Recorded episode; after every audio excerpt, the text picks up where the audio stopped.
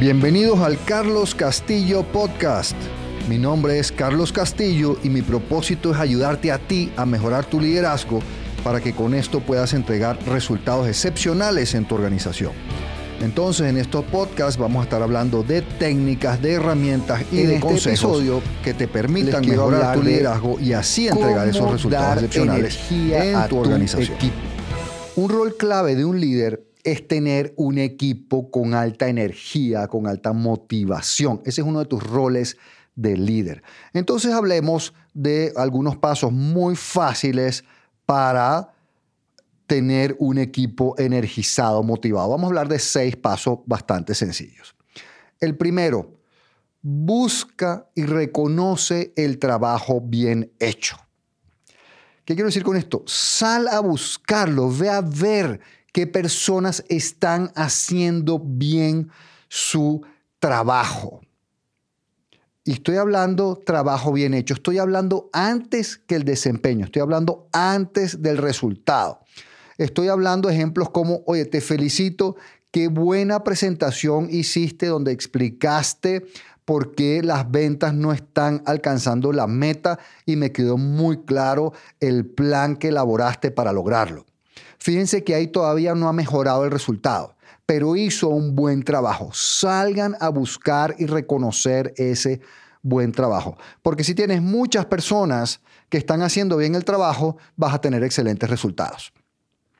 Y recuerda, esto hay que reconocerlo específicamente, hay que ser específico en cuanto a lo que estás reconociendo, no general ni genérico. Hablar en primera persona. Yo estoy contento, yo te felicito por este trabajo. Y, por supuesto, mirando a la persona a los ojos cuando le reconozcas el trabajo bien hecho. Dos, que viene después, premia los resultados sobresalientes. Entonces, en la primera hablamos del trabajo bien hecho cuando todavía no hay resultado o antes que el resultado. Ahora ya estamos hablando cuando sí hay resultados. Las personas que entreguen resultados sobresalientes tienen que pasar del reconocimiento, el reconocimiento es esta fácil palmadita en la espalda que llamamos, a el premio, a el bono, a el aumento de sueldo, a el viaje, a la promoción, el premio.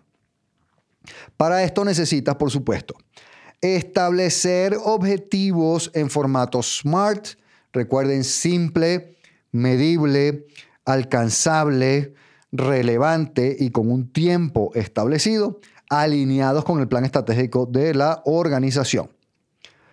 Después establece esquemas de compensación simples y transparentes alineados con el desempeño.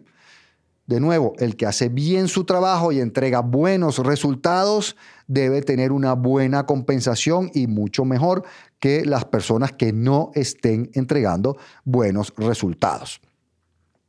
Y por último, para parte de esto y darle transparencia, evalúa el desempeño sistemáticamente. Tienen que haber evaluaciones del desempeño, de cumplimiento de metas, por supuesto, objetivas y que se tienen que llevar de una manera metódica, sistemática, periódica.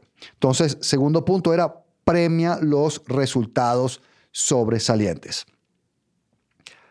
Tercer punto, llama la atención en privado. Esto es una regla general que tiene su excepción. En temas de desempeño, cuando alguien no esté entregando el desempeño, cuando alguien no está haciendo bien su trabajo, hay que llamarle la atención. Esto es fundamental para un líder, hay que llamar la atención, pero en esos casos llama la atención en privado, con cordialidad, respeto y empatía. Y recuerda que tienes que apoyar a las personas a desarrollar un plan para mejorar eso que están haciendo mal, ese desempeño que no es satisfactorio. No es solo llamar la atención, es llamar la atención y con eso construir un plan de mejora. Entonces recuerda, ser duro con el problema y suave con la persona. Es una regla general. Ahora, yo les dije que esto es una regla general y que había una excepción. Cuando estamos hablando de una violación clara a los valores de un comportamiento inaceptable, que tú veas en público, debes llamar la atención en público. Que todo el mundo sepa que tú como líder no toleras comportamientos violatorios de los valores. Esa es la excepción. Entonces llama la atención en privado y recuerda esta excepción. Cuarto, desarrolla a tu equipo. Desarrollalos. Asegúrate que están obteniendo los conocimientos, que están desarrollando las habilidades que necesitan, que las ponen en práctica y que con esto contribuyen a mejorar su desempeño y por ende a mejorar los resultados de la organización de su área. Entonces, para esto identifica fortalezas y áreas a desarrollar de cada persona y establece y haz cumplir el plan para desarrollar estas habilidades, conocimientos. Entonces, cuarto punto, desarrolla a tu equipo. Quinto punto, delega efectivamente. Tengo otro podcast sobre cómo delegar efectivamente, así que pueden verlo.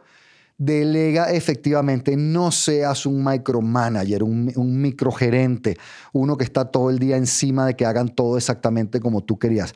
Eso transmite una enorme desconfianza y eso le mata la energía al equipo. Entonces, quinto punto, delega efectivamente. Tenemos otro episodio del podcast específico sobre ese tema.